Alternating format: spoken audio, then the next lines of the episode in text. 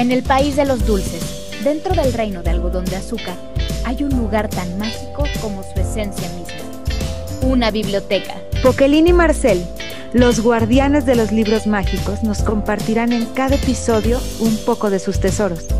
¿Estás listo para dejar volar tu imaginación? Esto es Cuando Cuentes Cuentos, con la Tetera Kids. Comencemos. Marcel, Marcel, ¿dónde te has metido? Espero que no estés leyendo sin mí el libro de la Tetera Kids. Don Poquelín, aquí estoy. Ya terminé de limpiar los estantes de los libros de aventura. ¿Cuál de ellos te llamó la atención? Ya me está conociendo, ¿eh? Tengo muchas ganas de leer las aventuras de Tom Sawyer de Mark Twain. Muy buena elección.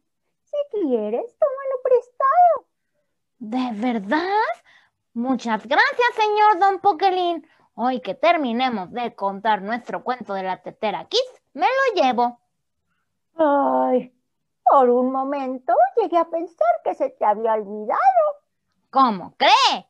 Eso jamás. Estoy listo para escucharlo. Muy bien. El día de hoy leeremos, no sé, mm, déjame pensar. ¡Ah! La camisa del hombre feliz, de León Tolstoy, contada por Betty Amezcua y aquí les brinco. Y dice así. En las lejanas tierras del norte, hace mucho tiempo, vivió un zar que un día enfermó gravemente.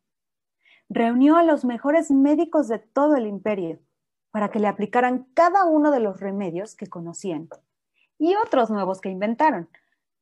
Pero lejos de mejorar, el estado del zar parecía cada vez peor. Le hicieron tomar baños calientes y fríos. Ingirió jarabes de eucalipto, menta y plantas exóticas traídas en caravanas de lejanos países. Le aplicaron ungüentos y bálsamos con los ingredientes más insólitos. Pero la salud del zar no mejoraba. Tan desesperado estaba el hombre que prometió la mitad de lo que poseía a quien fuera capaz de curarle. El anuncio se propagó rápidamente, pues las pertenencias del gobernante eran cuantiosas. Y llegaron médicos, magos y curanderos de todas partes del mundo para intentar devolver la salud del zar. Sin embargo, fue un trovador quien pronunció, Yo sé el remedio, conozco la única medicina para vuestros males, señor. Solo hay que buscar a un hombre feliz. Vestir su camisa es la cura a vuestra enfermedad. Partieron emisarios del zar hacia todos los confines de la tierra para buscarle. Pero encontrar a un hombre feliz no era tarea fácil. Aquel que tenía salud no tenía el dinero. Quien lo poseía carecía de amor. Y quien era rico en amor se quejaba de sus hijos. Una tarde, los soldados del zar pasaron junto a una pequeña choza en la que un hombre descansaba sentado junto a la lumbre de la chimenea. ¡Ay, qué bella es la vida! Con el trabajo realizado, una salud de hierro y afectuosos amigos y familiares, ¿qué más puedo pedir? Al enterarse en palacio de que por fin habían encontrado un hombre feliz, se extendió la alegría.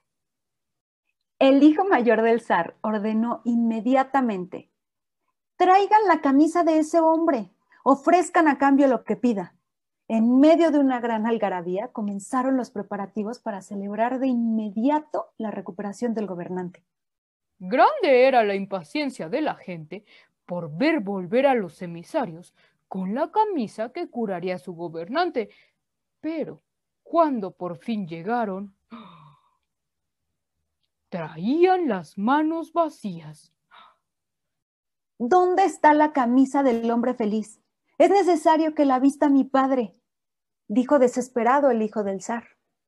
Los mensajeros, apenados, contestaron con miedo, Señor, el hombre feliz no tiene camisa. Fin. Y así, mi querido saltamontes, Mm, soy Marcel. es una expresión. Mm. No existen recetas mágicas para la felicidad. Esta es el resultado de conformarse con lo que se tiene y no necesitar nada más. Ah, muy cierto, señor Poquelín. Muchas gracias por contarme esta historia tan interesante. Ahora, si me disculpa, voy por mi libro para leerlo esta semana. Es prestado, ¿eh? Y tiene B de vuelta.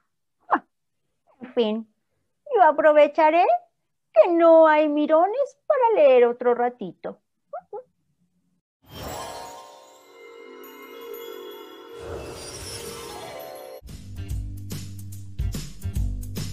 Gracias por acompañarnos. Nos vemos en el próximo episodio de Cuando cuentes cuentos con la Tetera Kids.